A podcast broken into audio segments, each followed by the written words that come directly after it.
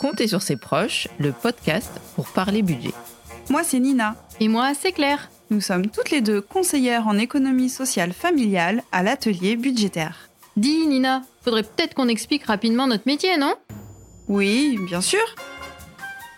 À l'association, on accompagne toute personne qui s'interroge sur son budget, qu'elle ait ou non des difficultés. On l'écoute, la conseille et l'aide dans ses démarches. Et ce podcast est là pour vous permettre d'aborder plus facilement les impacts financiers quand vos proches vieillissent ou perdent de l'autonomie. Voici une première série de 5 épisodes avec des situations concrètes, des paroles d'experts et des astuces. Et pour la bonne humeur, comptez sur nous Épisode 4. Ensemble, comment gérer le budget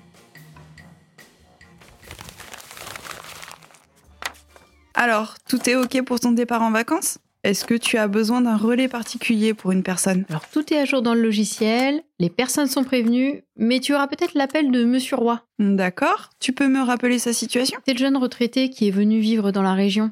Sa mère est veuve, elle commence à avoir des troubles cognitifs et elle lui demande de l'aide pour l'administratif. Lui a fait appel à nous car il ne savait pas trop quoi mettre en place, comment l'aider.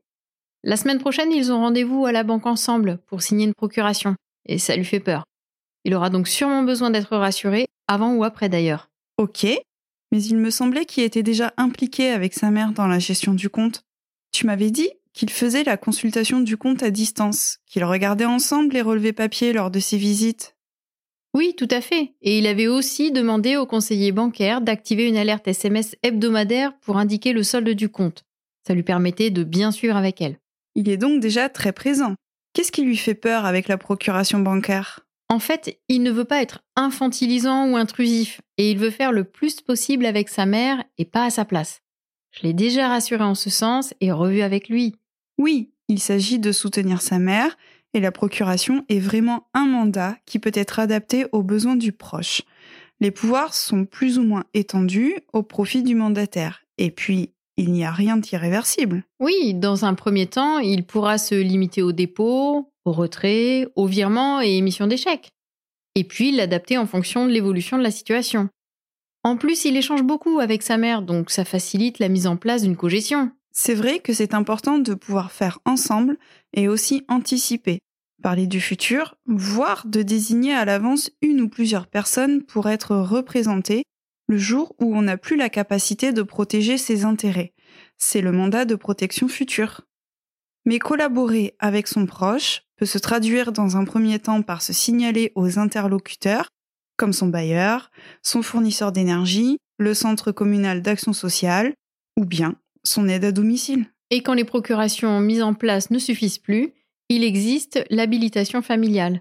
Elle est ordonnée uniquement en cas de nécessité par le juge et vise à représenter ou à assister un membre de sa famille vulnérable. Et si un médecin expert constate effectivement que la situation se dégrade, les mesures de protection judiciaire peuvent être sollicitées, comme la sauvegarde de justice, la curatelle et la tutelle.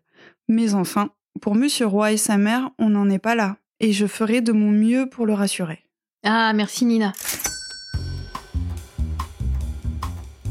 Hélène Rossino, médecin et auteur, experte de la question des proches aidants. Comment être à la bonne place avec son proche? Trouver sa place euh, auprès d'un parent en perte d'autonomie, ce n'est pas forcément simple. On oscille beaucoup entre vouloir contrôler ce qui se passe et au contraire, euh, ne pas vouloir s'en mêler tant qu'il n'y a pas de souci. Moi, je conseillerais toujours, toujours, toujours de commencer par communiquer. On est face à des parents qui sont lucides. Là, on, ne parle pas du cas de, de perte de lucidité due à une démence, par exemple. Donc, même si les personnes euh, deviennent euh, vraiment âgées, elles restent des adultes, elles ne sont pas des enfants. Euh, elles sont capables d'entendre ce qu'on a à dire et surtout, elles ont le droit de ne pas être d'accord avec nous et elles ont le droit de vouloir faire les choses différemment.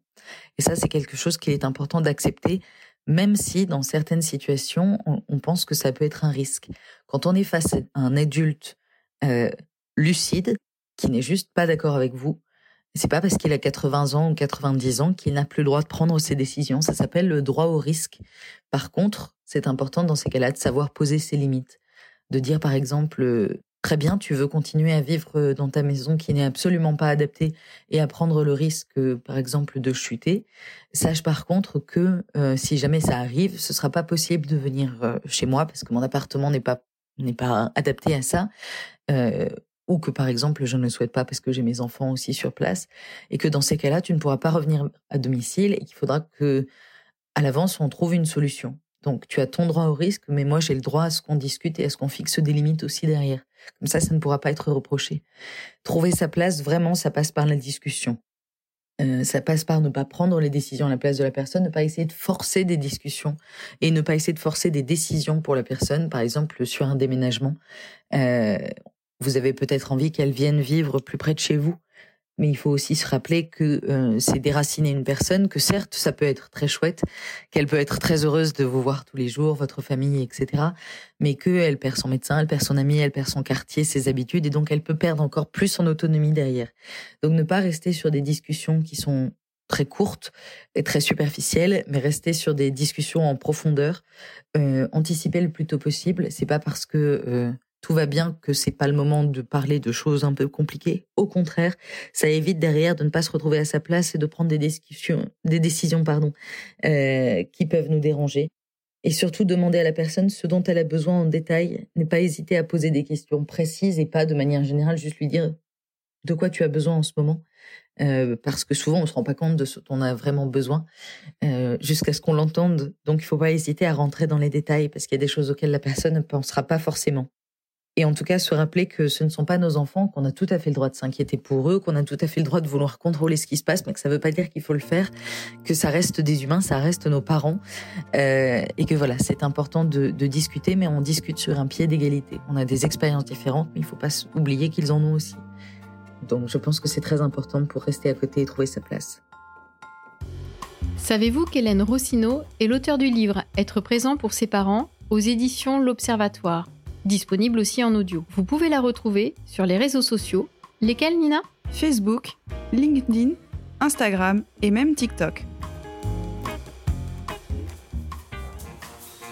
Merci d'avoir écouté cet épisode de Compter sur ses proches, le podcast pour parler budget. Nous espérons qu'il vous a été utile et instructif. Nous tenons à remercier nos partenaires qui rendent ce podcast possible. Leur soutien est précieux.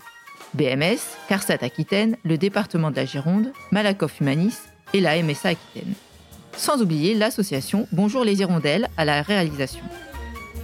Si vous avez apprécié cette écoute, n'hésitez pas à la partager avec vos proches et avec ceux qui en auraient besoin. Toutes les ressources de l'épisode sont disponibles dans le descriptif. Comptez sur ses proches, s'écoute sur toutes les plateformes. Deezer, Spotify, YouTube, Apple Podcasts, Google Podcasts. Et grâce à vos commentaires et à vos clics sur les réseaux, vous soutiendrez la diffusion de l'épisode. On compte sur vous. À bientôt pour le prochain épisode. Qui contacter quand la situation se complexifie?